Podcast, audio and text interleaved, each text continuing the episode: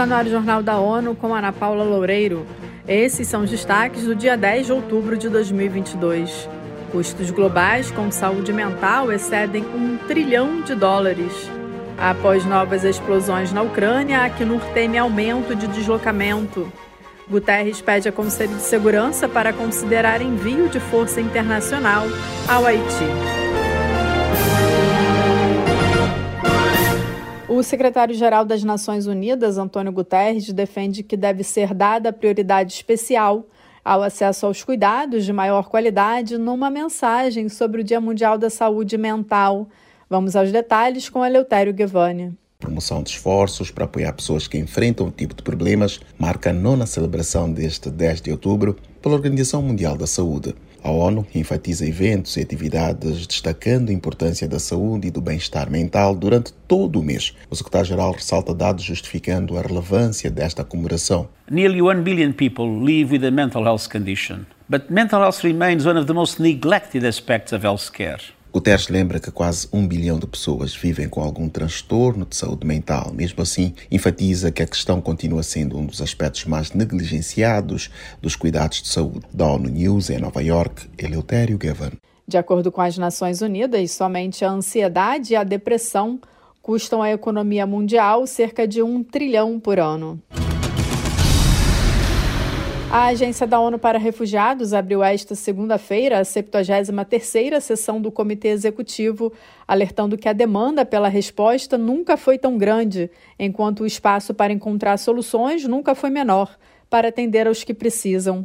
O alto comissário para refugiados, Filippo Grande, lembrou que o mundo tem cerca de 100 milhões de refugiados e deslocados, no ano que o conflito na Ucrânia está exigindo maior atenção.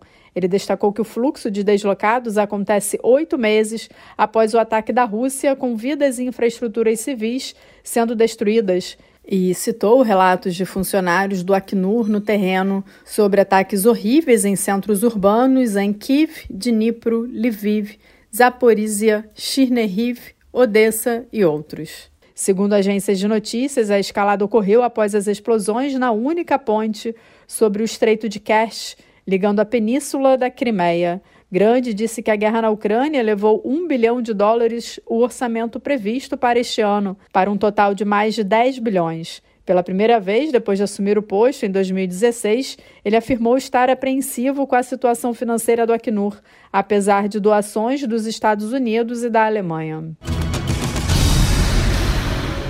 O secretário-geral da ONU pediu à comunidade internacional e ao Conselho de Segurança da organização que considerem o envio imediato de uma força armada especializada internacional para lidar com a crise humanitária no Haiti. Mais informações com Mônica Grayley. Numa declaração emitida nesse domingo, Antônio Guterres informa que o pedido foi feito pelo governo haitiano e deve ser tratado como questão de emergência.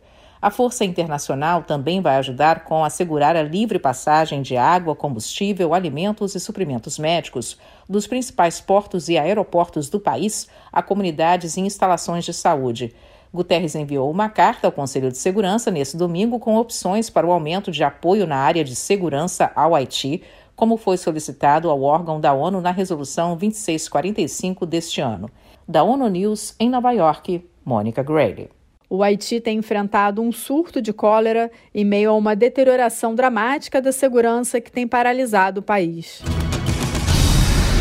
A Conferência das Nações Unidas sobre Mudança Climática, a COP27, está marcada para o próximo mês no balneário de Sharm el-Sheikh, no Egito.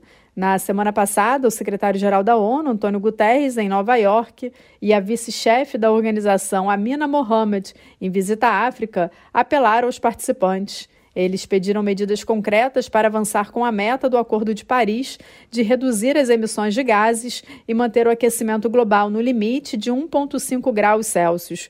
Durante um discurso na República Democrática do Congo, Amina Mohamed lembrou que para limitar a subida da temperatura na marca de 1,5, as emissões globais precisam cair em pelo menos 45% até o fim de 2030.